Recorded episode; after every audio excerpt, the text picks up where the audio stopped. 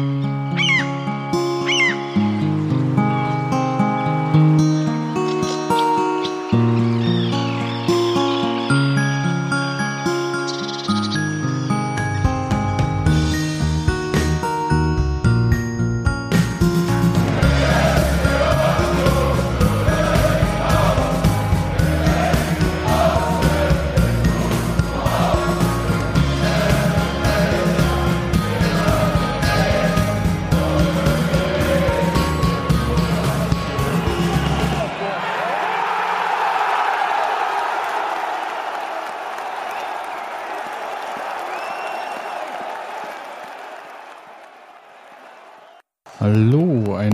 wunderschönen guten Abend zum Textilvergehen nach dem fünften Sieg in Folge, Wow. dem ersten Sieg im zehnten Anlauf am Hamburger Millern-Tor.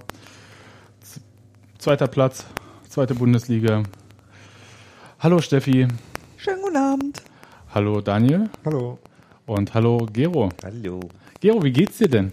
Ich habe Kopfschmerzen. Wie kommt's denn? Wie konnte das passieren? Astra. Und ich habe nicht mal viel getrunken. Ich weiß gar nicht, wie mein. Ich glaube, mein Freundeskreis liegt vollständig im Krankenhaus jetzt inzwischen, weil die alle zu doll Kopfschmerzen haben. Was habt ihr denn getrunken? Astra im Stadion. Ich habe nicht. Ich habe eins getrunken und dann war mir. Das war nicht. Äh, Äh, Hat das auch was mit dem Alter zu tun, dass man das dann nicht mehr so verträgt? Oder? nee, das hat mit dem Astra zu tun. Wir sind auch vorher äh, inkognito, weil wir hatten ja alle keine Farben an, weil wir waren auf der Süd. ah, ihr wart das. Ach, Ähm. euch haben die das geschrieben. ähm, sind wir in, in eine Fankneipe rein, vor der draußen ein paar Ultras standen. Und dachten wir, versuchen wir es mal inkognito. Das hat um genau zwei Sekunden gepasst, nämlich als die Bedienung gefragt hat, äh, wer wollte Astra oder? Und mein Kumpel sagt dann so, naja, auf keinen Fall Astra, irgendwas anderes. Und ich glaube, dann war unser, unser, unser Cover blown, wie man so schön sagt. Ähm, nee, nee, ist kein gutes Bier. Aber wir hatten Spaß. Wir haben uns auch benommen, außer bei den Toren und nach dem Spiel. Und Nach dem Astra halt. wir waren zwischenzeitlich so für fünf Minuten waren wir äh, nicht beliebt. Wir haben auch nicht nah bei dem unten an bei den Ultras gestanden. Und ein paar Fans um uns rum waren schon ein bisschen sauer, glaube ich, für so ein paar Minuten, aber die waren dann auch alle relativ entspannt, weil sie halt gesagt haben, ja oh Gott, war verdient. Es gab auch keine großen Kritiken an der Schiedsrichterleistung oder dass irgendwie da irgendwas äh, falsch gelaufen wäre. Von daher war das alles schön. Ich überlege gerade. Es gab Leute, die, aber da kommen wir später vielleicht noch drauf, die Ja. diese eine, ähm, das eine Foulspiel von Pogatetz vielleicht anders bewertet hätten.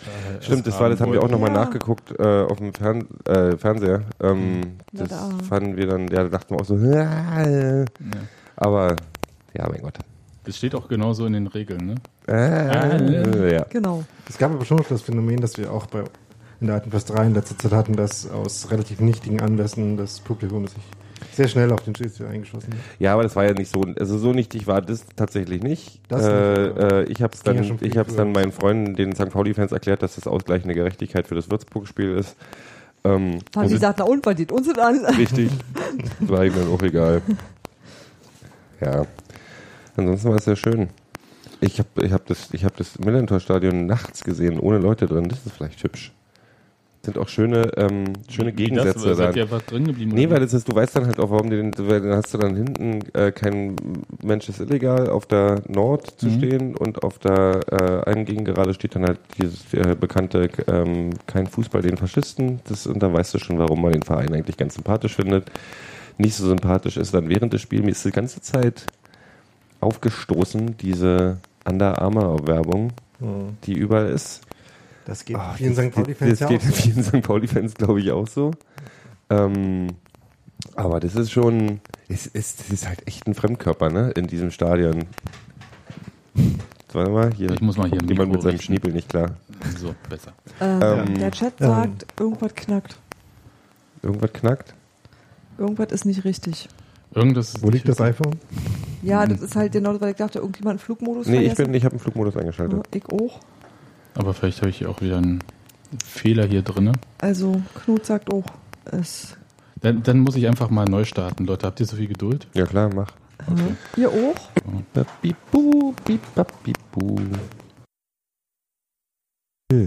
Ich sage Sachen in das Mikrofon. Mikrofon nimmt meine Hallo. Worte auf. So, ach so, vielleicht müssten wir jetzt was sagen, weil dass man Ja, irgendwie noch naja, feststellen kann, ja, ob. also Piero erzählt ja die ganze Zeit so Sachen. Sachen aus meinem Mund gehen in das Mikrofon und dann zu Knut sagt, einem ist okay. Satelliten Dann können wir ja weitermachen. und dann machen wir weiter. Wo? Ähm, an der, dass das Stadion schön ist bei Nacht und dass Under Armour komisch ist und dann, dass die Pyro, wollte ich sagen, dass die, die, ähm, die Pyro-Show vor dem Spiel war echt beeindruckend. Ich hab jetzt auch ja. ein, die war, äh, fand ich, fand ich schon sehr hübsch. Da habe ich für einen kurzen Moment, also Mhm. es, es war ja beim Einlaufen, ne? Ähm, da für einen kurzen Moment überlegt, wow, der Gästeblock leuchtet aber hell, weil ich bin gar nicht mehr gewöhnt, dass Mhm. Heimfans zu Hause zünden. Ja. Ja. Also, also, Außer wir. Ich fand die, Nee, äh, nee, bei uns ist ja auch. Nein. Also, ja. Ich fand die Fotos mit dem vielen Pyro und die einzige Möglichkeit auch ganz. Stimmt, da unten steht ja dann, St. Pauli ist die einzige Möglichkeit. Ah, das war schon sehr schön. Das war schon sehr hübsch, das finde ich auch immer wieder gut. Äh, also äh, äh, wertfrei gemeint.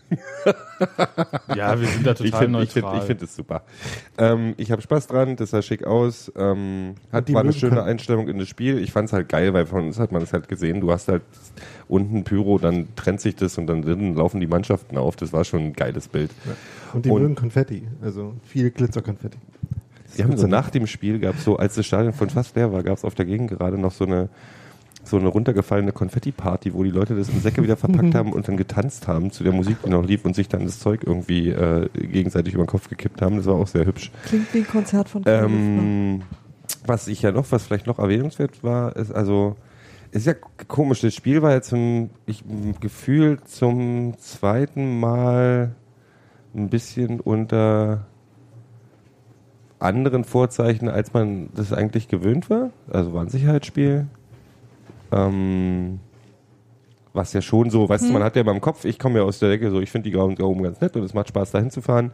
Aber es gab ja letztes Jahr, letztes Jahr war das ja ein bisschen Stress äh, zwischen, zwischen Ultragruppen. Ich weiß nicht, was genau passiert ist, aber es gab Stress, deswegen halt, ich weiß nicht, ob das der Grund ist.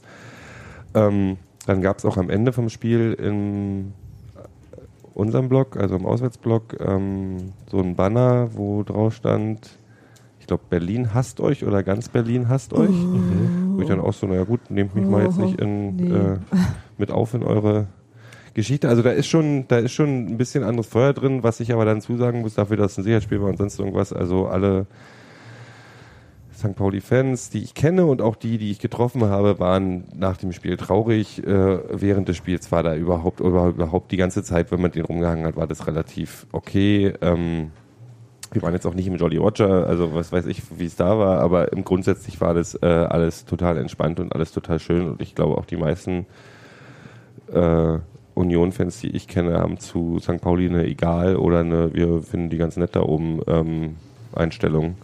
Ähm, Es kam auch nur mal kurz Scheiß St. Pauli auf. ja, das kommt ja sowieso, das bin- ist man auch gewöhnt und das kommt auch, das kommt ja auch bei uns auf, äh, in, in, wenn, in, wenn wir gegen St. Pauli spielen. Ähm, ich finde es relativ unnötig, nicht weil es tatsächlich in dem Punkt nicht, weil es St. Pauli ist, sondern auch weil ich, äh, habe ich auch schon tausendmal gesagt, weil ich das immer sympathischer finde, wenn wir uns selber feiern, als äh, den anderen Verein anzublöcken, weil das irgendwie, wir haben immer die Attitüde, dass ihr seid uns egal. Deswegen muss ich auch immer, kriege ich immer so äh, äh, so Fremdscham-Pickel, wenn ich, wenn ich zieht den Bayern die Lederhose aus, kommt bei 1860 München oder so, dann denke ich auch mal so, ach ja, echt jetzt, euer Ernst? Ähm, ich finde es immer ganz geil, sich selber zu feiern und den Gegner zu ignorieren, ob es ein St. Pauli ist oder sonst irgendwer. Ich brauche jetzt ähm, keinen Doppelfanschal, weißt du, aber Nee, brauche ich auch nicht. nee. Gab ja auch genug zu feiern, um mal aufs Spiel zu kommen. Ja, Ähm, das über das Spiel wollen wir auch noch reden. echt?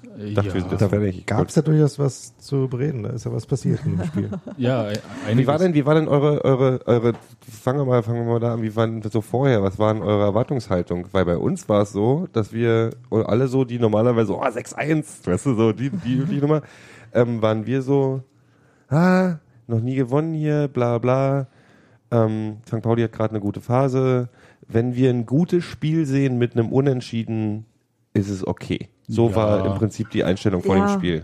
War bei mir auch so. Ja, auch weil, ja, tatsächlich, wir hatten einen Lauf, St. Pauli hatte aber auch einen Lauf und da weißt du dann nicht so genau, ob man sich nicht so neutralisiert, wie das zum Beispiel in Dresden war. So was hätte ich mir vorstellen können, dass man sich so ähm, gegenseitig, dass man sich zwar die ganze Zeit gegenseitig Stress macht, aber dass auch keiner so richtig zum Zug Ich hätte kommt. gedacht, Ich hätte bei- ich, hätte, ich hätte gedacht, dass viel. Entschuldigung, ich wollte ihn nicht unterbrechen. So, ich hätte mir bei den beiden Mannschaften vorstellen können, dass es äh, sehr viel weniger so ein defensives Neutralisieren wird wie gegen Dresden. Ja. Also das äh, fand ich eher unwahrscheinlich.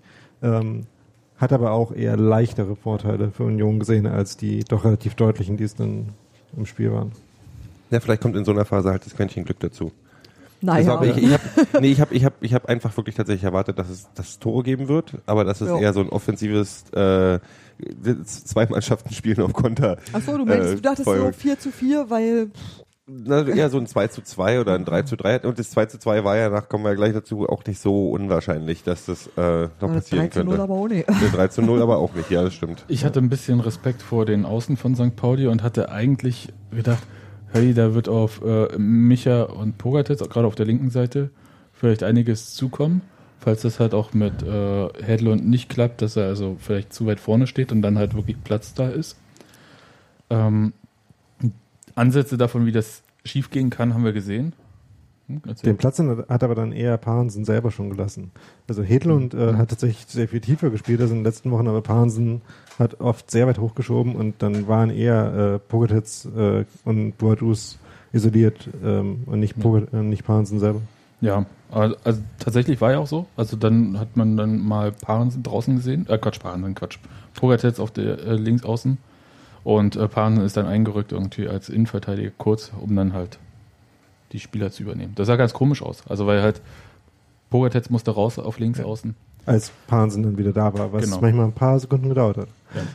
Genau. Und da hatte ich so ein bisschen Schiss davor, ehrlich gesagt. Und auch vor dem Tempo von St. Pauli hatte ich schon Respekt. Also wenn die Platz haben, dann können die ja verdammt schnell werden. Ja, und die können halt Fußball spielen, vor allem mit dem Möller-Dali, der mir sehr gut Ja, aber gefällt. das ist, das können ja viele Mannschaften in der zweiten Liga. Ja, Ja, also aber wenn man Toni Leistner glauben kann, dann Würzburg zum Beispiel nicht so. Hat der, der, hat der die Spieler gedisst danach? Das habe ich auch nicht mitbekommen. Er hat die nicht gedisst, er hat einfach nur gesagt, dass ihre Stärken halt jetzt nicht unbedingt mit dem Ball liegen. Wie nicht gedisst. aber äh, Würzburg ist ja jetzt auch vorbei. Äh, darüber müssen wir jetzt erstmal nicht reden. Ähm, Überraschung gab es ja nicht. Jedenfalls bei Union in der Auch Aufstellung. bei Das, St. Pauli nicht. und bei St. Pauli dann halt auch nicht. Dass wir haben wieder gesehen, dass halt so die äh, Dänen mussten ersetzt werden. Durch Parensen wurde Pet Petersen ersetzt und Busk blieb draußen und Mesi war drinne. Mhm. Hast Ich habe ja, ich habe den Sky, ich habe die Sky äh, nach, Nachspielberichterstattung gesehen. Hast du die auch gesehen? Ja, natürlich. Ja, ich, da musste ich an dich denken, weil der Kommentator von Sky hatte, sie, hatte dann doch einen kleinen Versprecher bei Wir Daniel Mesenhöhler. ja, ich weiß auch nicht mehr, das, was, du- was du da meinst, aber wir, ich gucke noch mal nach. Ja. Aber das passiert halt. Also ich finde das jetzt auch nicht so. Das ist doch nicht schlimm. Wie oft der Mesi das gehört haben wird schon. Ja, der ist auch Also- mal zur Schule gegangen. Eben. Ähm, ja. Und jedenfalls, er stand im Tor und hat, wie ich finde, seine Sache wieder sehr gut gemacht. Oder seht ihr es anders? Nee, das hat er, hat er im Prinzip die, das ging ja relativ fix mit der ersten Chance, die er dann auch schon schön, äh, im- im- also relativ mit einer unglaublichen Ruhe geklärt hat. Ähm, also ich bin, also, also ich, ich habe eine Sache, an die ich am Spiel kritisieren, aber das kommt viel später. Ähm, weil an, an Mesenhüller hatte ich nichts rum zu kritisieren, er hat einen mega Job gemacht. Ich sage, ich, ich stimme dir tatsächlich zu, dass äh, wenn es so weitergeht und Busk nicht schnell wiederkommt, ähm, könnte es sein, dass Keller einfach sagt, naja, lass, lass den sich doch erstmal, der hat sich der hat sich bewiesen, der Kollege Mesenhüller, lass ihn doch mal noch eine Weile machen und Busk kommt erstmal nicht mehr zurück. Ja, das hat Keller so ein bisschen mal angedeutet. Also, der wurde auch mal gefragt und er hat gesagt, naja, äh, jetzt wegen ein, zwei Spielen macht er da nichts, aber wenn Mesenhöhler jetzt acht Spiele spielt, dann das war, glaube ich, so die Zahl, die er genannt hat. Also, obwohl er irgendeine Zahl bloß nennen wollte. Das war jetzt egal, ja, also ob es acht oder Aber die neun. Idee ist ja auch klar. Ja. Wenn du einen eingespielten äh, Torwart hast, bei dem gerade alles funktioniert, dann hast du keinen Grund zu wechseln. Und wenn der Torwart die Ansage hat, dass er eigentlich der Zweite ist und im Pokal dran ist und dann, wenn der Erste ausfällt, dann ist auch das total klar. Also das ist eigentlich doch nur wichtig, dass die wissen, ähm, dass sie eine Chance haben und wann sie dran sind. Und Ja, und selbst die Pokalnummer, müssen wir ja sagen, hat ja äh, Busk, weil die Mannschaft am Anfang jetzt nicht vor Selbstvertrauen strotzte, ähm, beim Beginn der Hinrunde, hat er ja den Pokal auch bekommen. Ja, das ist denn, aber das sind alles so nachvollziehbare Sachen, finde ich, wisst ihr? Wenn du irgendwie das den Leuten klar machst, dass das irgendwie kein Qualitätsurteil ist und du einfach sagst, so einer muss Erster sein, einer muss Zweiter sein und jetzt bitte. Hm? Und ich finde, wir haben eigentlich wirklich das große Glück, zwei sehr, sehr gute zu Mhm. haben. Ja. Das das haben eben auch alle immer gesagt, dass die Ja. ungefähr auf einem Niveau sind Genau. und dass eben derjenige, der spielt, allein deswegen einen Vorteil hat. Irgendwann in so einer Verletzungspause kehrt sich der Klar. Vorteil natürlich um. Also. Ja. Und äh, zu der ersten Parade von Mesenhöhl, da muss man sagen, dass die noch besser war, als man vielleicht denken könnte, weil Parensen nebenbei noch mit der Sohle so ganz äh, subtil abgefälscht hat. ja, der Ähm, Micha ist Die halt Dinger, die Micha sonst immer macht, ne? Ja, der ist ja nur torgefährlich vom eigenen Tor, ne? Ja. Also das ist ja. Ich, ich, mag ja Micha Parensen, aber das ist wirklich so, dieses, wenn er abzieht irgendwie und versucht aufs gegnerische Tor zu schießen, denke ich immer so, ach lass es doch, du weißt doch, es wird auch nicht mehr. Ach, na ja, komm. Ja. Das hat er in dem Spiel immerhin zweimal versucht. Ähm, Hm. und ähm, man muss sagen, er war nicht der Spieler, der mich äh, dazu veranlasst hat, zu denken, dass man von der Position vielleicht lieber nochmal passt, als zu schießen. Wobei es auch auf ihn zugetroffen hätte. Aber Groß hat dann noch so eine Szene, wo ich mir das auch gedacht habe. Wie war denn so die Anfangsphase so für euch? Ich fand St. Pauli eigentlich sehr gut ins Spiel gekommen. Ja. Und Union nicht gar nicht so. Ganz im Gegensatz zu dem, was ja ähm, der Trainer Eberlin ja, äh, ja, nach dem Spiel gesagt hatte, wo er meinte, irgendwie die ersten 20, 25 Minuten sei St. Pauli gar nicht so griffig im Spiel gewesen. Das fand ich nicht. Ich finde aber auch nicht, ich würde es auch nicht so, so, so krass formulieren, dass ich sagen würde, Union ist nicht ins Spiel gekommen. Also, weil tatsächlich war das so ein, es war noch nicht ganz Augenhöhe. Oder besser gesagt, es war so, dass St. Pauli einfach einen Zacken besser im Spiel war. Die haben Ja. noch ihre Laufwege frei gehabt, die haben öfter mal gute, gute Möglichkeiten gehabt, gefährlich vors Tor zu kommen.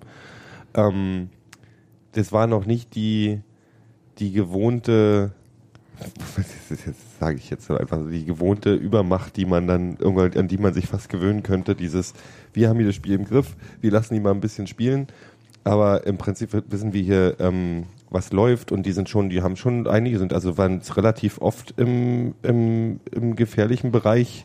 Also St. Pauli war es äh, relativ oft ähm, da, wo sie nicht hingehören.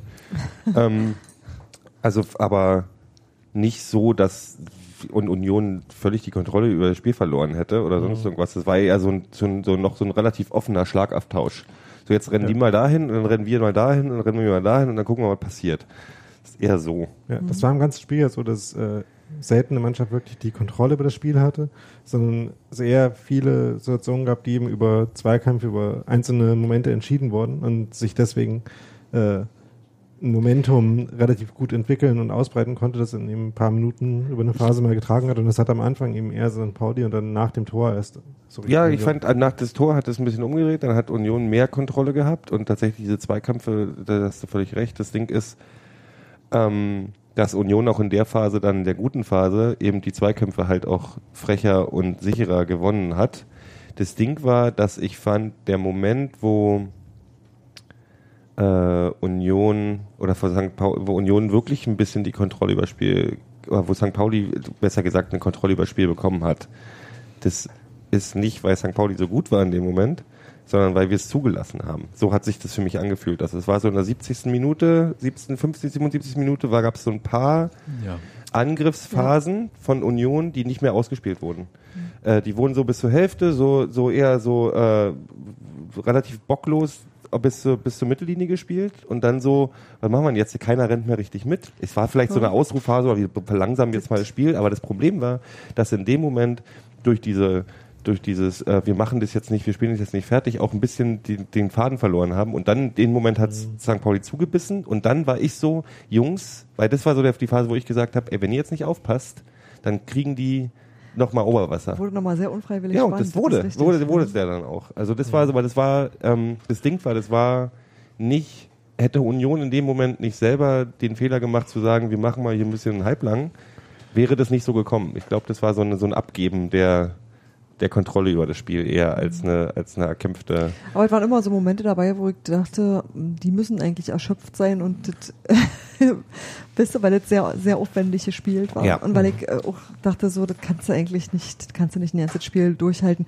Und jede Mannschaft hatte immer mal so Phasen, wo du das Gefühl hattest, warte mal, jetzt müssen wir erstmal Luft holen, sich sortieren und überlegen. Und also, dass der da war immer mal kurz so ein bisschen, aber die, die haben sich halt immer wieder gefunden und die ging auch immer wieder los. Und du hattest eigentlich keinen Moment, wo es unspannend oder irgendwie, ähm, weiß ich gar nicht, wo du das Gefühl hattest, das ist entschieden. Na, das, das, Das war schon krass, also das war schon Mhm. irgendwie ein sehr, sehr heftiges Fußballspiel. Das hat schon Spaß gemacht. Da ging halt, da ging halt keine Mannschaft halt wirklich aufgesteckt. Also St. Pauli hat auch wirklich nicht aufgesteckt, und auch nach dem 2 zu. Ich meine, das 2 zu 0 war wirklich so Stecker ziehen, erstmal für einen Moment, weil die Ja, haben gerade ja. eine große Chance gehabt.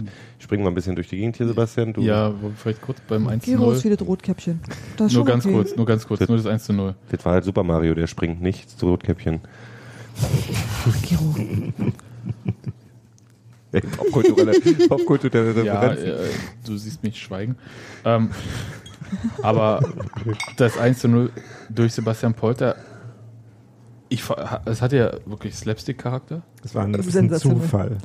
Das war, äh, gefallen ist doch alles. Also, Das war wirklich, Also erstmal, das war ein schöner Ball von Felix Groß da Ja. auf den Kopf von Sebastian Polter. die Vorbereitung war gut, die Idee Aber- war gut. Polter hat da das Mitch- Mismatch erstmal gut ausgenutzt, das er gegen äh, Bubala hatte, der ungefähr einen Meter kleiner und 50 Kilo leichter ist als er. Und Ja. den gut in dieses Kopfballduell gezwungen. Richtig, aber d- der Ball prallte halt da nach oben und dann ähm, hatte Sebastian Polter Glück und ich würde auch sagen, ähm, wie hieß er? Hübal? Bubala. Bubala. Ich denke immer an Peter Hübaler, deswegen, ich habe das die ganze Zeit irgendwie so gehört. Bubala, der hatte einfach auch das Problem, dass er ja nicht zum Gegenspieler stand im Prinzip in dem Moment, Hm. sondern quasi nebeneinander.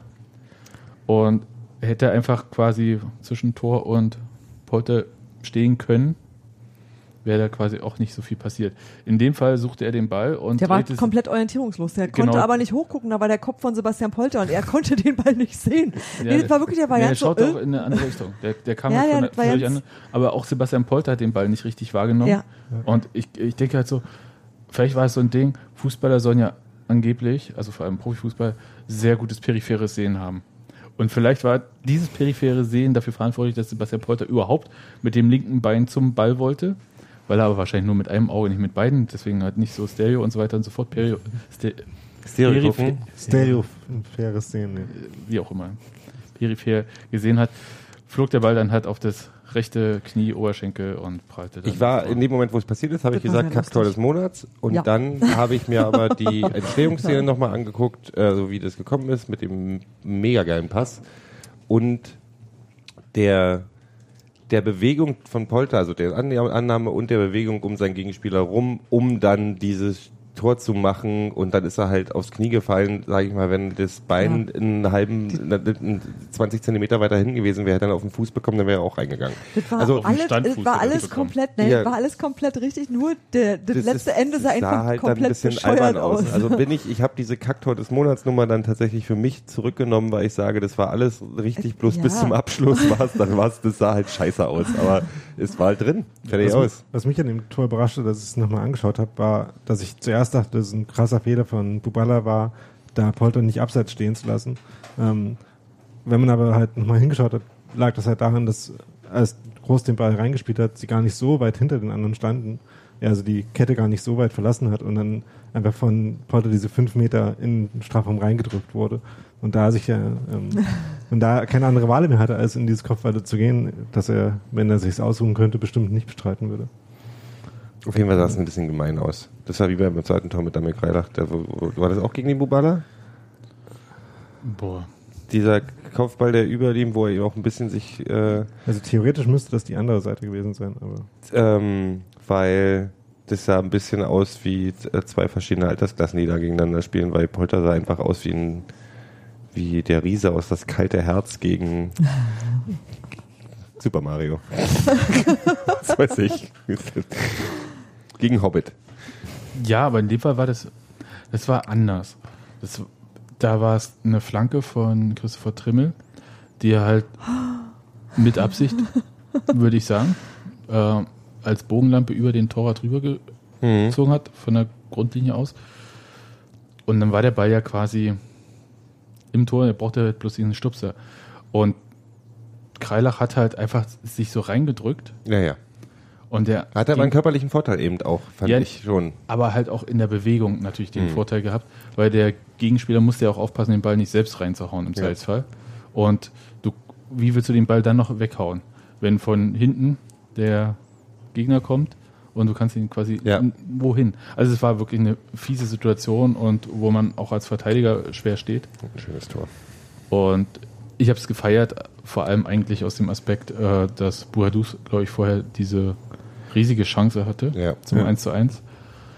Und fand er, ja, das äh, war die perfekt. Chance hat, glaube ich, Ducek gehabt. Oder, Ja. oh Gott. irgendjemand im St. Pauli. Irgend- Ja, irgendwer mit St. Pauli-Trikot. Ähm, zwischen den beiden Szenen war noch eine, in der ich dachte, dass äh, Sebastian Polter, ähm, man könnte jetzt sagen, schon wieder eine Schwalbe versucht hätte.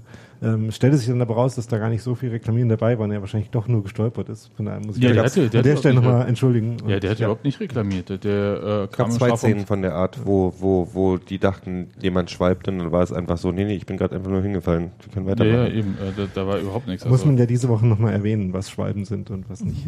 ja, Wie, gab es irgendwas in der Bundesliga? Oder Ja. auch woanders oder so. Ja, in der bei, Bundesliga. Bei Hertha gegen, gegen, gegen Dingsbums, Ja. das war aber keine Schwalbe. Nee, es war kein Schwalbe. So, Ja, hat man das deswegen. geklärt. Ja.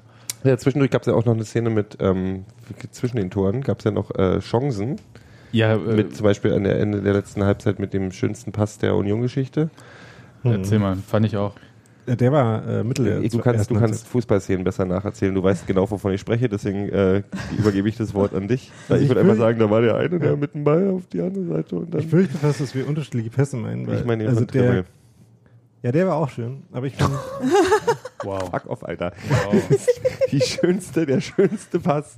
Oh, ich kann, ich, also der ich hab Pass von äh, Steven Skripski durch die Beine von Bubala nach einer halben Stunde, Ja. der war schon sehr Ja. special. Da Also, habe ich auch, ja, das stimmt, da habe ich auch ein Ja, bisschen. aber ganz ehrlich, Christopher Trimmel bekommt den Ball am eigenen Strafraum, rennt diagonal auf die rechte Außenbahn zu, hebt einmal den äh, Kopf hoch, läuft weiter, hebt das zweite Mal und wie hast der- du es gesagt? Ein Laserpass ist es doch. Das ist Ja. ein 50 Meter krass dorthin, wo der Spieler hingelaufen ist, auf diesen Das war ein. Traum, das war Ja. wirklich ein Und Traum. Mir ist total egal, ob da ein Tor bei rausgekommen ist oder nicht. Das war einfach das, eines der Ja. schönsten Momente, die ich, die, die, an die ich mich im Fußball Ja, erinnere. und Das ist so Skripski schön. löst das ja auch noch sehr gut, indem Ja. er den Ball halt an Herwagen vorbei, leider dann auch wirklich minimal an der langen Ecke vorbei äh, schiebt. Das wäre einfach auch bombastisch gewesen und für mich absolut Tor des Monats wirklich. Ja, Ja, also ja. einfach diese Gesamtkomposition dieses äh, Angriffes war sensationell und was das für mich gezeigt hatte, war, dass wie krass direkt Union spielen kann. Und ich glaube, das war der Unterschied dann auch zu St. Pauli Ja. in diesem Spiel, dass einfach äh, wenige Pässe genügt haben, um schnell vorne ins Angriffsdrittel zu kommen und auch zu einem Abschluss. Das hat ja St. Pauli genauso versucht und auch gemacht. Also die Bälle auf Boadus waren ja genauso, die waren halt nur nicht ganz so gut und die waren halt nicht ganz so gut verarbeitet. Ja, also Das das, ist halt wirklich ein, gemacht, ja. ich finde, von der Zweikampfintensität, Laufbereitschaft und so haben sich beide Teams in diesem Spiel nicht viel genommen. Union hat vielleicht einen Tick cleverer am Strafraum verteidigt, aber das, was da dieses direkte Spiel nach vorne war, auch ähm, die Chance, die vorneweg noch äh, Hedlund hatte, der allein auf Herwagen zuläuft und dem einfach bei der Ballannahme der Ball wirklich einen Tick zu Ein weit Tick nach zu vorne weit, ja. äh, vorne springen. Und trotzdem war es Herwagen, der sensationell da reagiert hat. Und Ja. wäre der nämlich nicht schon rausgerannt, hätte den Ball auch nie gehabt. Ja, also der hat da nicht gewartet, bis der äh, Stürmer irgendwie ankommt, sondern hat versucht, aktiv irgendwie Mhm. das zu verkürzen und hat das da an der Strafraumgrenze gelöst. Überhaupt Herwagen. Ich fand Der den hat für St. Pauli gut. sehr, sehr viele Dinge Und sehr in Ordnung gehalten. und Was, was, was hat denn eigentlich St. Pauli vorher äh, so lange an Himmelmann auch festgehalten, dass er erst eine Verletzung dazu geführt hat, dass Herwagen ins Tor kam, wo ich dachte, wow, der ist ja einfach wirklich richtig gut. Ja, ähm, Also der, der Himmelmann ist schon auch ein guter Tormann. Ähm, und Herwagen ist vielleicht ein bisschen weniger mitspielen und so, aber ähm, im Antizipieren äh, hat er schon gute, sehr, sehr gute Momente gehabt. Und auch den ähm, äh, Einball von Hedlund zum Beispiel hat er ziemlich gut die, ähm, die Ecke ähm, zugemacht ähm, nach dem Pass von Skripski durch die Beine vom St. Pauli-Verteidiger. Also da waren schon viele, auf beiden Seiten viele gute Tor- Torhüter-Szenen dabei. Ja. Ich habe hier gar nicht mehr so viel äh, stehen. Ähm, ich möchte kurz was sagen, und zwar, ähm, dass einerseits der Sky-Kommentator in der ersten Halbzeit die ganze Zeit von die Union, also von der Union sprach. Immer die Union. Und ich, also wirklich, es war nicht zum Aushalten. Konnte jedes Mal und, voll draufhauen. und ich hoffe einfach, dass irgendwer in der Halbzeit Bescheid gesagt hat, weil danach Hat sich's kam- geändert? Naja, kann man nicht mehr. Und ähm, ja, also ich war bereit dafür, in den Zug zu steigen nach Hamburg und ihm mal kurz Nachhilfe zu geben. Ist ja nicht so schwer. Ja, Ja. die Union ist mit Merkel, alles ohne ist hier Köpenick. Ist doch nicht so. Genau. Ja, Und überhaupt bei Hauptstadtvereinen den Artikel weglassen und ja eben, das ist eine ganz einfache Regel im deutschen Fußball. Bei Hauptstadtvereinen Artikel weglassen. Das ist ja schon die Hauptstadt. Ja. Ich habe mich auch so, ich habe mich auch tatsächlich, hat es Sport 1 geschafft beim letzten Montagsspiel, ähm, was ja auch ein Top-Spiel war, weil ja, weil es ja um was ging. Ähm, und konsequent über die, über die knappe Situation in der Tabelle oben zu sprechen und nicht ein einziges Mal das ganze Spiel vor Berichterstattung nachher steht drin, Union überhaupt zu erwähnen. Das fand ich schon ziemlich erstaunlich, wie man das hinkriegen kann. ja, immer gegen die Ostclubs, ne? Ja, das war alles eine, alles eine Verschwörung. Wo wir schon bei äh, Aussprache und sowas sind, ich fand es auch äh, ironisch, dass gerade bei St. Pauli, die ja Vorreiter der Ausspracheschule sind, Errol dann Zenulatschu hieß. Oh, Oh, das ist auch neu. oh, das hatten wir noch nicht. Das ist auf alle Fälle eine Variante, die wir uns merken müssen. Die haben übrigens auch einen Radiomix oder so, glaube ich, von der Hymne diesmal gespielt. Ich- Es ist ja, die spielen bloß kurz an, die Ja. Hymne. Aber das war irgendwie, ich weiß nicht, welche Version die da haben. Die Ja, Nina wahrscheinlich. Hagen ist es, ist es, ist es der. Marusha-Remix? Mm, ja, Side-Trance-Remix. Nee, du hast eben hier, Aber- haben noch vorher gesagt, ja, hier freuen uns heute besonders, die Hymne zu spielen, weil Nina Hagen heute, glaube ich, sogar ihren äh, 75. Geburtstag. 75. Geburtstag feiert. Oh. Und, Man hätte ähm, nie gedacht, dass es so lange. Und dann laufen, laufen irgendwie äh, anderthalb gucken, Minuten wie Hymne ohne Nina Hagen und dann kommt äh, zehn Sekunden Nina Hagen und dann war vorbei. Aber ich glaube, das hat einen schönen Brasilien-Effekt, so Hymne weitersingen, nachdem sie schon aufgehört hat. Mhm. Dann hat doch trotzdem die, die, äh, Gestern Ultratribü- übrigens. die, die Ultratribüne äh, recht, äh, recht laut war. Ähm, also wir waren ja auf der Seite, deswegen hat man das ja auch ganz gut gehört, hat man durch Sie hatte die, Geburtstag, ist 62 geworden. Ah, ja. Gestern. Gestern. Und äh, durch, man hat aber un, unsere Jungs immer gehört, unsere Jungs und Mädchen. Ich möchte dann auch nochmal den Sky-Kommentator aber auch in Schutz nehmen, weil er hat einerseits geschrieben, äh, geschrieben, sage ich schon, gesagt, Union spielt Killerfußball. Das lassen wir uns auch gerne mal so, ne? Ja, das äh, drucken wir auf ein T-Shirt oder so. So, bei mir kommt wieder ein Killerfußball, ne? dass die sich alle gegenseitig abkillern. Genau. Alle Füße. Und dann halt auch Union ist outstanding. Ja, Ja, äh, das war auch ein bisschen kurz lustig. Ja. Auf jeden Fall. ich, ich fand, ich, ich kann zu dem Spiel gar nicht mehr so viel sagen, Doch, war du halt, kannst jetzt wahrscheinlich noch was dafür sagen, dass wir kurz eine Meinung einholen mussten bei Colinas Erben. ah, zu Emanuel Pogatetz, ne? Richtig. Ja, der hat ja nun äh, Cenk Schein äh, von den Füßen geholt als und der Ball ging aber dann, ich sag mal Buadus, also weil im Zweifelsfall war es halt auch Buadus vorne. Ähm, Karnes hat Und wohl äh, sagen macht Spaß. auch das, ähm, der kam zum Abschluss und alle dann, also vor allem Cheng Shahin äh, wedelte mit seinem Mimimi. Arm, nee, gar nicht Mimimi, sondern er wedelte mit dem Arm, machte unmissverständlich die Geste, Schiri, du hast noch eine Du Karte hast vergessen. hier was vergessen. Und Ach ich- so, die, wo es den Vorteil gab. Alles Ja. klar, jetzt weiß ich auch, wo ihr seid. Hm? Und Genau. ich hatte so ein bisschen ähm, auch das Gefühl, hm, hätte man auch gelb geben können, auch im Nachhinein. Ja. Und ähm, Daniel, du hast Colinas Erben auf Twitter gefragt. Genau. Und die haben dann halt gesagt, äh, nö, wenn er das als rein taktisches Foul bewertet hat und dann den Vorteil gegeben hat, dann gibt es das taktische Foul quasi auch nicht. Und dann ist es halt auch okay, nicht verwarnungswürdig. Ich habe zwar äh, regelphilosophische Schwierigkeiten mit der ganzen Doktrin, die in dieser Regel zum Ausdruck kommt, nämlich dass quasi der Ausgang der Gesamtsituation einschließlich des Vorteils darüber entscheidet, ob das äh, Foul jetzt einen Vorteil genommen Mhm. hat und deswegen besonders bestraft werden muss. Aber zumindest ist die Regel auf jeden Fall so und entsprechend hat äh, Sascha Stegemann, der Lieblingsschiedsrichter von Colinas Erben, äh, da richtig entschieden. ja, das, Aber ja. trotzdem könnte man auch immer noch sagen, dass es einfach ein gelbwürdiges Foul war. ja, aber es war nicht sonderlich hart, muss ich sagen. Also es war jetzt nicht so, es war nicht ähm, übermäßig hart und ähm, ja, Es hatte eine gewisse Dynamik. Es waren beide Beine Mhm. mehr oder weniger voran in der Luft. Also Regelphilosophische Schwierigkeiten. Mein lieber Herr Gesangsverein, Alter. Das ist eine Seite, wenn du das aufschreibst. Aber auf jeden Fall hat er ja nicht gelb gesehen. Dafür aber später. Und das hat dann halt alle irgendwie immer so zu der Annahme gebracht, eigentlich hätte er ja schon mit gelb-rot dann vom Platz gehen Als müssen. er dann das, das, das spätere Ding dann, Ja. Aber die war ja auch völlig berechtigt. die war völlig berechtigt, da habe ich auch keinen- Aber ich fand halt, also jetzt hätte ich mal eure Meinung dazu. Hätte Jens Keller Emanuel Pogatetz dann nach der quasi tatsächlich gelben Karte vom Platz nehmen sollen und dann Ich habe Fabian Schönheim tatsächlich, bringen? ich, Je nach Fitnesszustand von Fabian Schönheim und je nachdem, was du noch vorhast und Also- was du denkst, wie lange irgendwie. nee, äh, ich glaube, Sebastian meint eher taktisch äh, im Sinne von, Nö, der war ja, und nicht nur, ich dachte, weil, weil er halt angezählt war und weil es halt das Risiko bestand, dass er halt in, Gelb-Rot in kommt. größere Also wenn man sich anschaut, wie produktiv Jens Keller seine Wechsel sonst so nutzt, hätte er das ruhig machen können.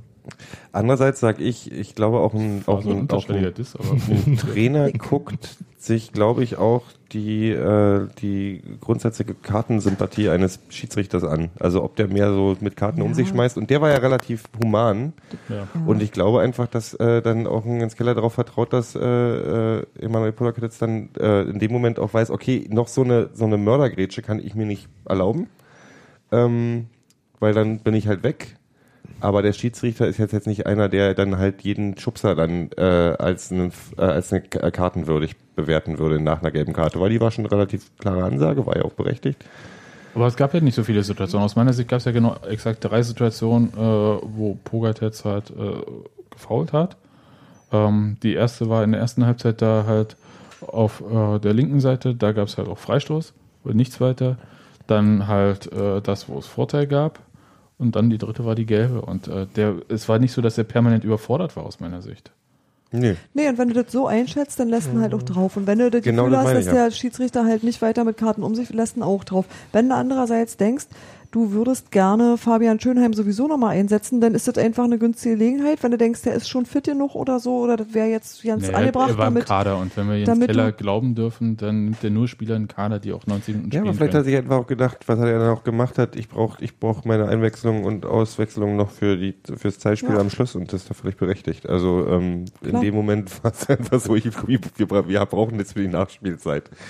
Das, also ich fand äh, in dem Moment tatsächlich wirklich, glaube ich, einfach, dass der, dass der, dass er auch denkt, okay, der Spieler weiß, äh, er kann sich jetzt kein Leben mehr erlauben. Ich äh, sehe jetzt noch keinen Grund, warum ich ihn ausnehme, weil er ist noch fit. Ähm, und der Schiri ist kein, kein Unmensch, der völlig die Kontrolle über das Spiel verliert und dem die Karte zu locker sitzt. Also von daher ist es eine völlig, ist, ich glaube, das ist schon eine Abwägung. Ich glaube, da denkt auch ein, Ja. auf jeden Fall ein Trainer drüber nach. Wie sieht's jetzt aus? Muss ich damit rechnen, dass hier noch was passiert? Aber so sah das Spiel nicht aus und von daher finde ich die Entscheidung auch völlig okay, auch wenn ich Fabi gerne mal wieder auf dem Platz sehen würde. Ja. Und man muss aber einfach schon noch sagen, dass Pokertetz kein besonders einfaches und besonders angenehmes Spiel hatte. Also Nee, auf ähm, keinen Fall. da waren schon viele Laufduelle dabei. Das ist jetzt äh, nicht unbedingt sein Forte wahrscheinlich. Würde er dann selber auch nicht dagegen argumentieren, das sozusagen.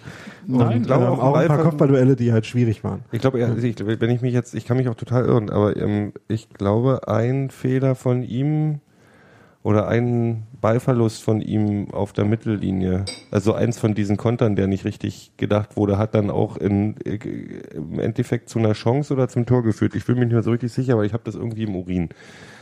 Ähm, aber das ist auch völlig egal. Ich fand aber dafür, also er hatte wirklich ein schweres Spiel. Und ähm, das er das so zu Ende gebracht hat, fand ich erstmal sowieso eine Leistung. Er hat sich jetzt nicht wahnsinnig viele Fehler erlaubt. Ja, es war halt permanent so ein Ritt auf der Rasierklinge. Ja. Und Ich freue mich über Ritt auf der Rasierklinge. Ja, aber, aber war es ja. Also es war halt äh, immer knapp und das hätte natürlich äh, ohne weiteres äh, so sein können. Hast du da noch einen Sattel drüber über der Rasierklinge? Weil das ist dann nie knapp. Das kann eigentlich nur wehtun. Es gibt keine Möglichkeit, das schm- schmerzfrei zu machen. Ich frag nur. ich bin heute unterwegs mit schiefen Bildern. Ja, das ist, ich, du, Das bleibt Aber- jetzt so. Aber reit da ruhig drauf rum. Blutkimme. Was? Nein, aber das war ja zu erwarten, dass er ein schweres Spiel bekommen wird. Und ich fand es interessant, ähm, dass er gar nicht in so viele Laufduelle äh, Mhm. letzten Endes musste. Und ich glaube, da hat die Mannschaft einen ganz guten Job gemacht. Halt. Und er hat sich auch selber quasi proaktiv davor beschützt, indem er eben stattdessen rausgerückt ist und versucht hat, die Bälle beim Ankommen schon abzufangen. Ähm, das hat mal besser funktioniert und mal weniger und zwar oft mit hohem Risiko verbunden, verbunden weil während diese Bälle gespielt wurden, eben Parensen oft sehr weit oben stand und ähm, auch nicht in jedem Angriff während der Verteidigung noch zurückkam. Aber im Zweifelsfall weniger Risiko, als ständig in ein Laufduell Genau, gehen zu müssen. eben. Also deswegen war das eine vernünftige Entscheidung, das so zu machen. Ähm, aber eben mit Risiko verbunden, wie das die ganze Spielanlage auch auf beiden Seiten mit gewissen Spekulieren und Risikoelementen zu tun hatte. Das war letzten Endes, äh, Steffi hat das ja vorhin äh, gesagt, dass sie äh, gedacht hat, es hätte auch so ein Dresden-Spiel werden können. Jo. War das ja auch dann das Gegenteil von dem Dresden-Spiel? Ja, Während bei. Dresden-Spiel Ja. beide Mannschaften halt sehr auf Absicherung gespielt haben Ja. und wenig durchkam, war das ja hier ein bisschen das Ja. Gegenteil. Da muss ich übrigens Evangeline auch nochmal widersprechen. Nur zu. Ja. Also ich kann ihm das nochmal nachher per Post Ja. Wir schreiben ihm einen Zettel. Genau. Ähm, ich vermute nämlich, äh, ich denke nämlich, dass äh, das Gegenpressing von Union, was äh, Lien vorher als Stärke erwähnt hatte nochmal, ähm, schon eine große Rolle gespielt hat, nur ein bisschen in einer chaotischen Weise, weil das Spiel halt insgesamt chaotisch war.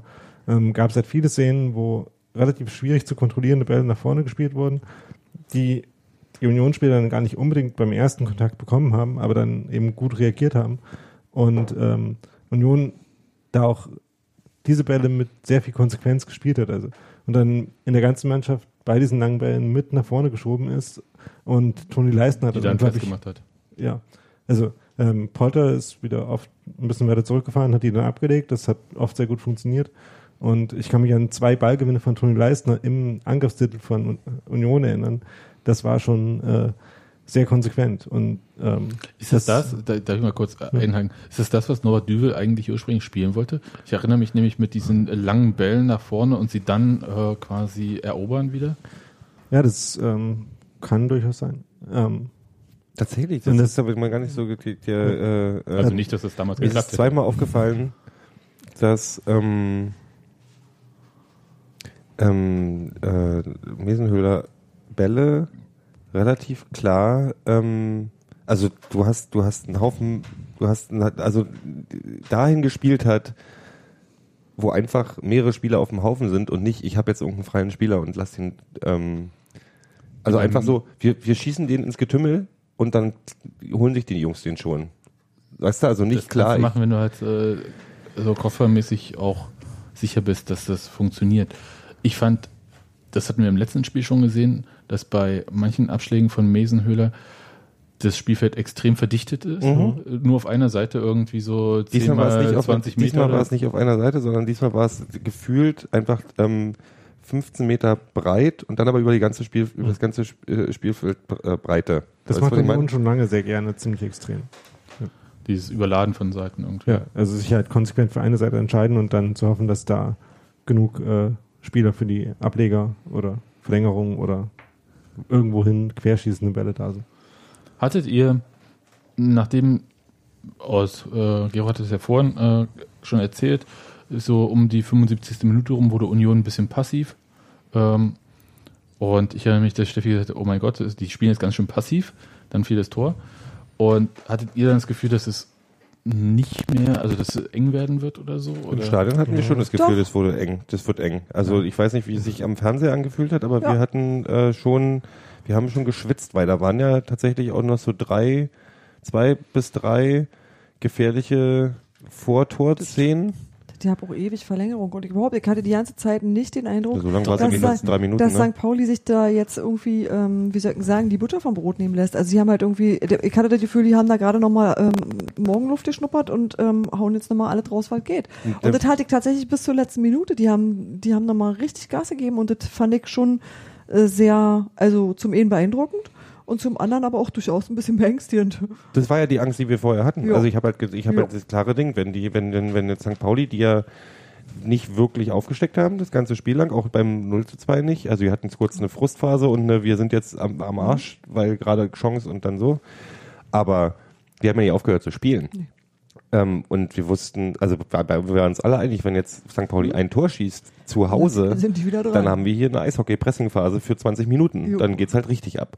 Und das ist ja dann auch gekommen. Also nicht 20 Minuten, aber ähm, es war halt relativ klar, dass die dann wirklich nochmal alles alles reinschmeißen, was es gibt, ist auch psychologisch total klar, dass und das dann irgendwie. Union hat auch wieder gebraucht, sich das zu ordnen. Also sie haben auch einen Moment gebraucht, um das irgendwie so wieder für sich zu regeln. Das hat nicht lange gedauert. Nee, aber die haben in aber- dem Moment dann das gemacht, was ich vorhin, vor- was ich vorher hatte kritisiert. Auf einmal haben sie ihre Chancen wieder ausgespielt. Also die haben halt auf einmal wieder angefangen, auch äh, offensiv dann halt äh, alles zu probieren, was ja in der Phase davor, was ja, wo mein Gefühl war, so, also ich finde es ja völlig okay zu sagen, man nimmt, man zieht mal kurz den Stecker und macht mal ein bisschen ruhiger, damit man sich ausruhen kann, aber du musst dann halt auch ein Konzept haben für, du kannst nicht einfach so tun, als wenn du, als wenn du offensiv eine Aktion startest und dann mittendrin aufhörst und nicht mehr so richtig wissen, was du damit anfangen sollst. Ja. Weil dann wird's halt scheiße. Ich bin mir gar nicht sicher, dass sie irgendwie äh, weniger konsequent die Angriffe ausspielen wollten. Das ist ja dann so gewesen, aber ich glaube, das kann auch einfach mit äh, physischen Levels, die dann mal absinken, zu tun haben. Was ich äh, deutlicher fand, war, dass man halt gesehen hat, dass Union nicht wirklich einen Plan hat für defensiven Ballbesitz und dass sie das, äh, dass sie das nicht wollen, sondern dass sie halt weiter ähm, die Angriffe genauso direkt spielen, wie äh, als es nur 0 oder 1-0 stand. Und natürlich kann man sagen, ähm, das lohnt sich, indem man dann irgendwie bei so einer Chance wie der von Polter, wo er links im Strafraum zum Abschluss kommt oder schließlich bei dem Schuss von äh, Fürstner, wenn man dann irgendwann das dritte Tor macht, dann entscheidet man das Spiel so. Ähm, man könnte aber auch sagen, dass vielleicht gerade in der Schlussphase ähm, sinnvoll wäre, einfach versuchen müssen, das Tempo aus dem Spiel rauszunehmen. Ähm, und Tempo rausnehmen ist ja okay, Ja. das ist nicht mein Genau. Problem. genau, also das Problem Aber ist, ohne die Kontrolle zu verlieren. die Frage ist, ähm, was man, äh, worin man investieren müsste, um dieses äh, Ballbesitzspiel aufzubauen. Und offenbar hat sich äh, das Trainerteam entschieden, ähm, das nicht als eine Fähigkeit besonders zu fördern. Was sich in solchen Phasen wie der zweiten Halbzeit gegen Würzburg oder in, jetzt in den letzten 20 Minuten in St. Pauli halt, auf St. Pauli, ich wurde da korrigiert, ähm, bemerkbar macht. Ähm, was natürlich auch damit zu tun hat, dass sie sich im, in der Regel auf ihre Strafraumverteidigung verlassen können. Das hat jetzt einmal nicht funktioniert, was aber auch immer noch eine sehr okaye Quote ist für Ja. diese Art von Situation. Ja, also ich bin, ich, hat, sagen wir es so, ja, ich war auch ein bisschen nervös irgendwie bei St. Pauli am Ende, aber andererseits habe ich nicht gesehen, dass sie halt äh, noch so viel Kraft hatten, um halt äh, diese befürchtete Powerplay aufzuziehen. Also das hat denen schon gefehlt. Also die hatten über zehn Minuten Zeit und ja, sie haben versucht, da irgendwie mit Wucht dagegen zu spielen, aber denen ging auch die Konzentration abhanden. Ja, also der, die Zuspiele waren jetzt nicht so besonders prall und äh, den Ball von hinten raus äh, zu tragen, das fiel ihnen auch nicht so leicht. Also insofern, das hätte auch schlimmer kommen können. Ja. Und der Schuss war von T am Ende, Ja. der äh, da im Strafraum nochmal zum Schuss kam. Absolute Rückenlage irgendwie und Auch der, unter starker Bedrängnis. ja, und der ging dann halt irgendwo in die Wolken und ähm, ja, Mai. Also das fand ich irgendwie, da hat man gesehen, dass dieses Spiel für beide Seiten, glaube ich, sehr anstrengend war, also körperlich viel Abnutzung dabei war. Und das war vielleicht auch nochmal so ein Punkt, der St. Pauli am Ende ja vielleicht äh, so die Körner gefehlt haben, um da wirklich so ein Powerplay Ja. aufzuziehen. Das hat man auch den St. Pauli-Spielern angemerkt, dass es halt sehr fordernd und sehr intensiv ist, gegen diese Union-Mannschaft zu spielen, dass sie halt einfach, ähm, dass da viele Leute dabei sind, die körperlich einem alles abverlangen, dazu auch noch ein bisschen Fußball spielen können, wie ähm, die spielerische Qualität haben und unter anderem deswegen fühlt sich gegen Union zu spielen so an, wie gegen Aufsteiger oder die beste Mannschaft der Liga zu spielen, wie dann St. Pauli-Spieler gesagt haben. Ja, muss man ja auch sagen dann in dem Fall. Also es war wirklich ein äh, tolles Spiel und ich glaube, wenn so aus Union-Sicht nicht diese Leistung gebracht worden wäre, wäre das Ding auch in die Hose gegangen. Also, weil ich fand St. Pauli wirklich stark. Ja, ich auch. Die ich waren bin noch, stärker als bei dem 5-0 gegen Karlsruhe, würde ich sagen. Ich habe ich hab auch danach, das ist auch die, die allgemeine Meinung, die ich um mich rumgehört habe von St. Pauli-Fans, die einfach sagen, ja, das haben wir jetzt verloren, scheiße, traurig, verdient haben wir es verloren, aber das Schöne ist, wenn du die Mannschaft siehst, weißt du auch, dass jetzt, also dass man sich auch nicht mehr so die Sorgen machen muss, dass die absteigen, weil so eine Mannschaft, Naja, die so spielt, jetzt abwarten, klar, aber- Han- Hannover ist das nächste Spiel bei denen. äh, aber gut, die haben jetzt auch noch ein paar schwierige Spiele, aber das ist halt, ähm, das ist wirklich eine gute Mannschaft, die man sieht. Und deswegen glaube ich, da, da habe ich andere Leistungen gesehen in der Liga, äh, auch in den letzten Wochen und also so 68, die jetzt auch schon wieder verloren haben, Total wahrscheinlich lustig. Wegen irgendwie, genau das Gleiche. wahrscheinlich hat er irgendwie, Dieser Rasen war zu nee, gut. da war der Auf sowas können wir nicht die Wind, spielen. Die Windrichtung war wahrscheinlich diesmal falsch, ähm, weswegen sie verloren haben. Aber da mache ich mir zum Beispiel, da könnte ich mir vorstellen, dass die auch nochmal schön in eine, äh, ihre, ihre Krise vertiefen. Wobei man auch bei St. Pauli sagen muss, wo wir sie jetzt ein bisschen gelobt haben, da waren auch ein paar Sachen komisch. Also ähm, das berühmte Loch im zentralen Mittelfeld, das Union schon mal hatte, war in extremer Form bei St. Pauli. Also Buchtmann, den ich eigentlich einen guten Spieler finde, hat er manchmal sehr komische Laufwege gehabt und dieser eine spektakuläre Fehlpass vor der Großchance von Hedlund, äh, wo einfach das ganze Spiel wieder in der Mitte leer ist und der arme Dutschak nicht weiß, wo er hinspielen soll und dann den Ball Skripski anspielt. Ähm, also sobald mal eine Mannschaft da versucht hat, äh, irgendwie das Mittelfeld nicht zu überbrücken, war das auch schwierig. Da war dann nämlich öfters auch mal nichts. Ja, sie Ja. spielen halt, also im Prinzip auch konsequent über die Außen. Ja, oder halt direkt über das offensive Zentrum, ohne das Mittelfeld groß einzubinden. Ähm, und Müller-Deli. ähm, Ja, dein, dein ja, Lieblingsspieler jetzt, ne? Ja, äh, will ja keine Ideen vorschlagen, aber der kann schon schöne Kombinationen auf dem Flügel spielen. Aber haben wir da Bedarf? Nee. Na, Erledigt. Deckel zu.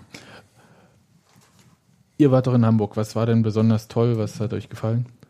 Äh, man könnte die ähm, Banner, die es dann, äh, in verschiedenen Stellen vom Stadion gab, gegen diverse Nazi-Läden, die in Hamburg wohl eröffnet werden sollten, mal hervorheben und die Regenbogenfahne auf dem Dach vom Stadion. Findet man alles schön. Landungsbrücken sind schön in Hamburg. Du, du, du, du, du, du, du. Was hast du denn da gemacht? Nix habe ich da gemacht. Ich war nicht da diesmal. Ich habe es nicht geschafft diesmal. Nee. ähm, Und man sieht die Elbphilharmonie Elbphilharmonie aus dem Stadion. Das finde ich auch gut. Das Schönste an Hamburg, das Schönste am Sta Millantor-Stadion ist, dass davor Leute rumlaufen mit Kanistern auf dem Rücken, wo sie äh, für einen Euro Mexikaner oder Pfeffi verkaufen, Shots. Ähm, haben wir zwei Schläuche links und rechts, wie bei unseren Bierdingern, und dann kannst du, ähm, ist das in der Mitte, ich finde das Prinzip sehr gut, dass die beides haben, grün und rot. Und dann ähm, kannst, du kleine, kannst, kannst du Shots kaufen. Aber- Vorm Stein, da laufen echt viele rum, die das verkaufen. Und sind das. Die sind, müssten, ich glaube, da das ja Stadiongelände ist, Ach, es war schon im Stadion. gehören die, naja, das ist halt, nee, das ist nicht im Stadion, das ist aber direkt vor der, vor der Süd war das. Also draußen, auf dem Platz, wo die ganzen Stände stehen, äh, wo Also ist man schon stehen. im Stadion drin? Oder? Das ist ja, glaube ich, Stadiongelände, oder? Ja, also, okay. Da kann ja nicht jeder verkaufen. Richtig, ähm, okay. Und da laufen dann so halt Leute rum. Das fand ich, also Pfeffi und Mexikaner ist als, also als Vorschlag, äh, Nachdem wir ja letzte Woche schon äh, über Getränke gesprochen genau, haben. fand ich sehr schön. Und der Mexikaner war tatsächlich auch sehr gut. Pfeffi ist ja nicht so meins. Aber kannst du in Berlin auf jeden Fall, würde zu Berlin ganz gut passen. Ja, Ja, ja, oder Berlin- du kannst ja auch- auch du lieber, kannst ja auch Berliner Luft kann. machen statt Pfeffi. Ist Berliner Ja. Luft ist doch quasi ein Pfeffi, oder? Bin Ja, ich klar. bescheuert? Ja, siehst du. Auch Ähm, noch aus Kaulsdorf.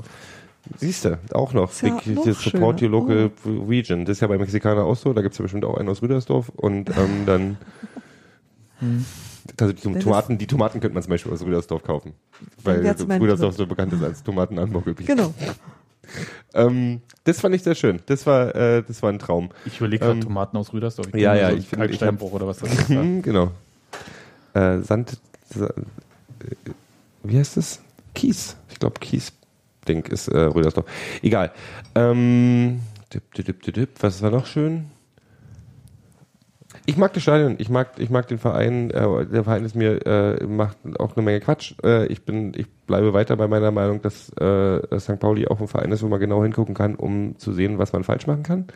Also in Sachen äh, cooler Verein, Marketing und so weiter, was, wo kann man hingehen und den Schritt zu weit gehen? Und ich verstehe, ich werde diese Under Armour ist für mich auf dem gleichen Level, wie sich Wiesenhof als Sponsor holen. ähm, wenn nicht sogar noch schlimmer oder gleich scheiße. Ähm, ich, pff, ich fand die Stimmung okay diesmal, die war gut. Aber zwischendurch sehe ich ein bisschen so, äh, wo es dann 2 zu 0 stand, ist klar, dass da ein bisschen die Stimmung der Stöpsel gezogen wird. Ähm, und die tatsächlich, ich werde weiter kritisieren, auch wenn ich auf der Süd ganz oben war.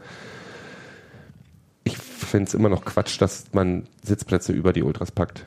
Also ich bin der Meinung, dass man lieber einen breiten Streifen in die Mitte machen sollte, der bis oben geht, wo man Stehplätze hat und links und rechts davon von mir aus Sitzplätze. Aber die Ultras unten an Spielfeldrand auf, lass mal 10 Meter Höhe Mhm. zu packen und dann darüber die dreifache ähm, Fläche mit Sitzplätzen aufzufüllen, mit Leuten, die tatsächlich, und das ist kein Scheiß, vor mir, so drei Reihen, vier Reihen vor mir, hat jemand auf dem MacBook bis in die 25. Minute noch Excel-Tabellen irgendwie ausgewertet.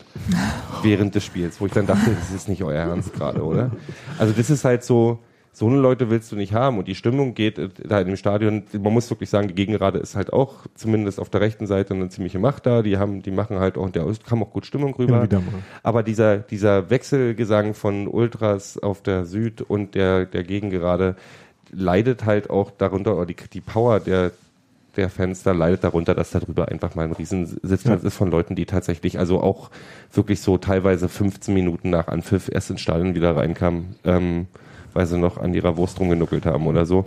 Das ist halt schon, Und da hat ja der Gegenblock von Union, äh, der Gästeblock von Union tatsächlich ein gutes Gegenbeispiel geliefert, in dem es dann auch die Wechselgesänge gab auswärts und der zeitweise dann schon auch lauter war als der Rest des Stadions, als in den Phasen, in denen die Gegengerade, die nicht die ganze Zeit ähm, aktiv ist, eben mal ruhiger war. Ich, stell- stelle mir es tatsächlich, also wie Gero sagt, ich stelle es mir schwierig vor, stell, äh, so zum Beispiel Waldseite, dann unterer Teil Stehplätze und darüber setzt man Sitzplätze. Ich verstehe es nicht ganz. Ich, das ist halt auch wirklich der größ, die größere Fläche sind Ja. Sitzplätze und das verstehe ich nicht. Das ist ich halt, kann die Logik kann ich äh, äh, verstehen nicht. Also die Logik ist ja halt, du machst dein Stadion nicht tot, indem du überall ein bisschen Stehplätze hast. Das heißt, du hast nicht nur einen Platz im Stadion, wo dann Stimmung ist oder halt nicht ja, im Rest. Du verteilst wie Krokusse immer hier einen Block Stehplätze und Ja. da einen Block Stehplätze. ja, aber dann machst du doch mit einem Streifen in der Mitte, dann mach die doch links und Ja, rechts ja. davon, weißt du? Du musst halt für diese, genau, du musst für diese Inseln quasi eine vernünftige Du hast Lösung bei dem finden. Stadion ja auch das Problem, das ist, Aber- damit hat Sebastian schon recht, du hast das Problem, du hast eine bestimmte Anzahl von Sitzplätzen, die sie Die haben wollen, die, wo sie sind, wahrscheinlich ja. auch so Tickets verkauft Nee, oder was auch musst immer. du ja auch. Ne, die haben Ja, aber die haben, die haben mehr, als sie müssen. Okay.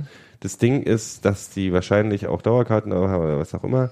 Äh, und klar hat das äh, Stadion auch ein Platzproblem. Weil, also wenn du gesehen hast, was vor dem Stadion, wie viele Leute da Karten gesucht haben. Also das waren wirklich gefühlte 500 bis 1000 Leute, die mir, die irgendwie da rumgerannt sind und hier suche Karten, wer hat noch Karten, tralala. Ähm, die haben auch das Problem, dass sie dann halt irgendwann einfach die Leute irgendwie unterbringen müssen. Wo ich dann aber auch sage, gut, Sitzplätze werden dieses Problem, äh, du wirst mehr Leute reinkriegen, wenn du einfach ein bisschen mehr Stehplätze machst. Also ich Genau. finde es halt, und die haben halt wirklich die Ul- Ultras von St. Pauli, könnte mir eigentlich total egal sein, aber die verlieren halt gegenüber dem Auswärtsblock. Wenn du einen Auswärtsblock wie bei Ja. Union hast, der voll ist bis oben hin, haben die mehr Lautstärke. Du hast Union das ganze Spiel lang gehört, die, die Auswärtsfans. Auf der Süd. Und das, 12.500 Sitzplätze übrigens. und das geht halt, das ist halt schon ein bisschen scheiße. Also ich würde mich als St. Pauli-Fan, würde mich, mich, würde ich mich darüber auch ärgern, dass du halt dann äh, einen Lautstärke-Nachteil teilweise hast durch die, durch die baulichen Geschichten, weil äh, Ganz ehrlich, wenn du auf der Waldseite bei uns stehst oder selbst auf der Gegengerade, wir hören ja, selbst wenn der Auswärtsblock guckst, teilweise hörst du die gar nicht, weil es einfach so laut ist, Ja. dass die Ja. untergehen. Ähm, Gerade weil ja auf der Gegengerade das Verhältnis von Stehplätzen und Sitzplätzen andersrum ist. Da sind ja weniger Sitzplätze als Stehplätze und gerade da, wo die Ultras sind, nicht. So Mhm. komisch. Ja, ich denke, dass es halt äh, wichtig ist, dass man halt auf Gegengeraden auch Stehplätze hat. Klar. Das äh, sehen wir in ganz vielen Steinen, Mhm. die äh, letzten 20 Jahre da umgebaut wurden, wo man dann halt die Stehplätze von der Gegengerade weggenommen hat. Und das ist einfach total Verödung des Stadions. Also mein Ja. bestes Negativbeispiel ist das Ruhestadion in Bochum, äh, wo halt es tot ist ohne Ende, oder was weiß ich, Bielefeld, gleiche. Und Braunschweig. ja, ja, Braunschweig ist immer noch ein bisschen ein Tick anders, aber ja. Na, die haben ja durch diese Rundung Ja, dieses eben. komische, aber es eh ein hässliches Stadion. ich wollte gerade sagen. ja. Ähm. Die haben andere Probleme. Mhm. Braunschweig zum Beispiel. ja. Gut. Ich kann mir tatsächlich auch als Sitzplatzfan nicht besonders attraktiv vorstellen, wenn die Leute vor dir halt äh, total Party machen und du, ich weiß nicht, also oh doch, die machen das schon. Die lieben das schon, weil dann können sie ganz viele schöne Handyvideos machen von äh, ich bin hier beim Fußball und das ist total geil. aber du bist ja dann nur, du bist ja, hängst ja drüber, du bist ja ja nicht dabei, sondern Aber du kannst halt so schicke Ja. Instagrams machen mit dem Pyro und die Mannschaft läuft auf und so. Hm. Autsch. Das war ein schönes Bild, Gero. Ich habe mich auch gefreut. Nee, ich fand es auch schön. Natürlich habe ich das schön äh, erlebt mitzunehmen. Mir ist das Also ich finde tatsächlich ich an glaub, der das ganzen Geschichte immer schön, wenn ich, wenn ich wirklich auf der Waldseite Seite stehe, wenn ich da mal zu stehen komme, einfach Teil von dieser ganzen Geschichte Ja, zu ja. sein. Und das ist mir auch völlig egal. Da reicht mir auch, wenn ich mir am nächsten Tag angucken kann, auf irgendjemand anders Fotos, wie toll das ausgesehen hat. Aber ich finde es tatsächlich irgendwie genau diesen Moment des Machens, den eigentlichen Zauber, wisst ihr? Nicht, dass ich gucke von einer Etage höher drauf. Das finde ich ganz merkwürdig als Haltung, so gegenüber so einer kreativen Leistung. Nee, ich glaube, ich glaube, das ist so, das ist dein Anspruch, den man an Fußball hat. Also ich bin Oh, ja, bitte, wir sind ja alle die Sie mich. Nee, aber wir sind Hä? ja, wir sind, wir sind ja alle die Fraktion, die sagt, irgendwie wahrscheinlich würden wir weniger Entscheidungen geben, wenn man bloß noch sitzen könnte. Ähm, also ich bin auf jeden Fall so. Ich glaube, bei mir würde ganz, ganz viel verloren gehen von dem, warum ich zum Fußball gehe. Aber die, die da, sessen, vor allem die, die da gesessen haben, die haben schon Spaß gehabt. Du hast es perfekt, du hast die Stimmung direkt vor dir, die machen die ganze Arbeit und du kannst darüber das Spiel, du die siehst nicht weniger, du hast, äh, du, die singen, du musst nicht unbedingt mitmachen. Ähm, die haben ihren Spaß und tatsächlich, das ist ja genau das Problem. Das Publikum, was durch diese Sitzplätze da angesprochen wird, ist eben nicht das Stimmungspublikum. Das ist, das sind, das sind ganz normale Leute, die sind vielleicht ein bisschen älter oder vielleicht sind nicht so die Steher und äh, äh, sind aber auch Leute, die bei uns auf der Gegengerade, äh, auf der auf der Sitzplatztribüne wahrscheinlich sitzen würden. Also überhaupt keine Kritik daran, dass die nicht so mitmachen. Das ist einfach so eine Entscheidung trifft der der Verein mit seinen baulichen Maßnahmen, indem er sagt, wie kann ich hier das aufteilen? Die würden, glaube ich, genauso das genauso super finden, wenn die links oder rechts neben den Stehplatz, äh, neben den Ultras sitzen würden. Ich verstehe das nicht. Ich, ich werde es nicht verstehen. Ich finde es eine komische Sache. Ich hab, kann mich auch, ich weiß auch nicht, ob das in anderen Stadien ähm, Also ich kenne das nur von, ähm, das ist jetzt vielleicht ein blödes Beispiel vom SC Paderborn, wo du auch so, ne, das ist wirklich ganz komisch dort, ähm, wo man auch so sitzt und äh, drunter stehen manchmal welche oder so. Ist also, aber nee, Ich verstehe auch, ich habe auch mit einem gesprochen, der hat gesagt, naja, das ist ja auch doof. Bei Bayern zum Beispiel ist ja so, die haben ja so diesen ganz schmalen Streifen, wo sie Ja. dann stehen und dann, das sieht auch komisch aus. Ja, natürlich, Aber dann sage ich ich mal, St. Pauli ist ja auch ein Verein, wo du A, die Stehplätze alle voll kriegen würdest. Na klar. die ähm, haben ja über und- 16.000 Stehplätze. Genau, ähm, aber dann kann, kann man die anders planen. Ich weiß es nicht, ist mir auch alles egal, sollen wir machen. Hm. ja, ich finde es schade. Hat ja auch was mit Geldverdienen zu tun. Das Stadion ist ja nur ein Tick größer. Wie fandet ihr, ihr das eigentlich? Jetzt mal so auf ähm, Die alte Fürsterei mit über 30.000 Plätzen so? Ist das, äh, Also wenn, dann würde ich, ich finde ich hatte vorher, hat ein Freund gesagt äh, von mir, ähm, also draußen ist es ja wirklich, ist ja hübsch von außen aus, das Stadion. Es wirkt bis drinnen, sagte er vor dem Spiel, bevor wir reingingen, ach, das ist aber so seelenlos drin. Ähm, Finde ich jetzt, also als ich dann drin war beim Spiel, ich weiß nicht, wie es dir ging, äh, Daniel, ihr habt auch nach dem Spiel, ich finde, es ist, es ist schon ein hübsches Stadion. Es ist nicht unbedingt, ich finde die alte Försterei natürlich immer noch hübscher. Ähm, ich bin, weiß aber auch zu wenig, um zu sagen, wie man äh, sich daran orientieren könnte im, im Bau von uns, äh, bei, bei uns beim Aufbau. Ich finde 30.000 Leute, wenn das Ding voll ist. Wie viel waren da? 22.000? Nee, 27.000? nee, 29.000. Also es war schon ausverkauft. Aber ausverkauft. Das ist, das ist schon, schon okay. Das ist okay. Das Also- Die Frage setzen müssen, ob man ein paar von den Problemen einfach wirklich nicht baulich umgehen kann, sondern nur mit der Kultur, die man halt im Stadion etabliert. Das halt die Sitzplätze, die dann so sind, an den Stellen, wo das sinnvoll ist, halt auch als Stehplätze genutzt werden. Ich glaube, das ist in gewisser Hinsicht die einzige Möglichkeit, wie man den baulichen, geldlichen Anforderungen an so ein Stadion wirklich gerecht Mhm. werden kann. Jedenfalls haben sie fünf Kapos noch gehabt, die Ultras da unten. Fünf Was ich dann auch schon ein bisschen erstaunlich fand. für die nicht so große Menge dann. Ja. Naja, ich meine, wenn man so viele hat, dann soll man sich auch einsetzen. Ja, ja, muss man also zur Arbeitsbeschaffungsmaßnahme. Gut. Gut. Das nächste Spiel ist leider nicht am Freitag. Nach Überraschung, lass mal raten. Montag, Montagsspiel, ne? Ja, Ich hatte mich schon so daran gewöhnt. immer schön freitags. Das Wann war- wird das Stuttgart-Spiel jetzt endlich bekannt gegeben? Meine Fresse, ey. Naja, äh, es, Gerüchte sagen schon noch vor dem Spiel. Aber wann? ja. Vielleicht doch nicht so Spanienmäßig zwei Wochen. Der ist in. Nürnberg, ne? Was? Nürnberg haben wir. Jetzt als nächstes ist Nürnberg. Ja, äh, traditionell ja Freakspiel bei Union. Mhm. Heute gewonnen nach Trainerentlassung. Ja, äh, ich habe schon wieder vergessen. 1 Kölner, wie 0 heißt der, wie, wie heißt Äh, der Trainer? Köln? Könnel, glaube ich. Ach oh Gott, ey, wir sind so schlecht vorbereitet. Wir, Ah, das haben wir, äh, me now. Gives a shit. ja, in acht Tagen haben wir es Nürnberg, drauf. Alter, ist doch irgendwas ein Vorort von Erlangen. Oder was, Fürth? Ich kenne mich da in Bayern nicht so aus. Wir haben mal bisschen vom Spiel ein bisschen Feuer in die Bude. Genau. Schon, der ist schon Sebastian.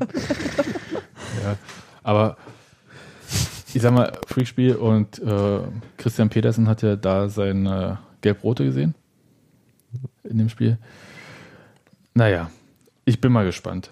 Also wäre schön, wenn man auch diese Serie beenden könnte, Herr Keller. Dass das Freakspiele immer sind. Genau. Ja, einfach mal so humorlos 2-0 gewinnen. Danke, tschüss. Ach so, ich dachte jetzt mal humorlos anständig 1-0 verlieren. Okay, ja, ich nehme es auch so vor. Ist schon okay. Nix da. Wir sind, haben wir, jetzt, wir haben alle vor dem Spiel besprochen, wenn wir das gewinnen, dann steigen wir auf jeden Fall auf. Das ist jetzt ähm, gesetzt. So. Ja, bei mir ist die, also ich freue mich ja irgendwie die ganze Zeit, aber diese Nummer irgendwie jetzt hier Aufstieg und wie wird das alles und sich das ausmalen. Da mache ich mir Ja, Gedanken ja, drüber, wenn wir, wenn wir, Ja. wenn wir Eben, näher das dran ist sind. völlig weg Das bei mir. Ich, ich freue mich einfach irgendwie gerade über die Spiele. Wie Können immer noch auf Platz 10, 10 landen. Nee, du, du, also jetzt reicht's. Aber mal, wisst ihr, ja. Schätzchen, was wir schon geschafft haben, ist ja, glaube ich, der Klassenerhalt. Ja. Ich glaube, das ist relativ sicher. Ich glaube, das ist rechnerisch nicht mal mehr möglich, dass man, dass man absteigt, oder? Ich glaube, ich glaube, Robi hatte das bereits gefeiert. Sehr schön übrigens, ich möchte erwähnen, dass ich mich sehr gefreut habe, dass Aue gewonnen hat. Ja, auf jeden Fall. ja. Und schauen wir mal. Ja, und ansonsten, ja, das ist tatsächlich so. Ich freue mich über jedes Spiel, an dem ich teilhaben darf im Moment. Und was das dann wird, das, darüber mache ich mir dann Gedanken. Also ich habe hier noch kein Champagner gekauft, das mache ich Nein, dann erst. Ich auch- leg es auch erst kalt, wenn ich denke, das ist jetzt wirklich nötig. Ich, das, das, da reden wir drüber, wenn es dann wirklich. Äh, Wenn es uns ereilt war, dann werden wir es schon merken. Okay. Das, ähm, das Textilvergehen extrem euphorisch. Äh, Nö, die Spiele sind super. Also ich Ja. habe wirklich richtig, richtig überdimensional viel Spaß an dem Fußball, den Union gerade spielt. Das, also das ist nicht mehr meine Union das- trotzdem. das möchte ich bitte zu Protokoll geben. Also da bin ich schon sehr euphorisch. Aber äh, das ist halt immer noch ergebnisoffen. So. Amen. Und dann hören wir uns nach dem Spiel gegen den ersten FC Nürnberg. Juhu. Tschüss. Tschüss. Ciao. So, ich esse noch ein bisschen. thank you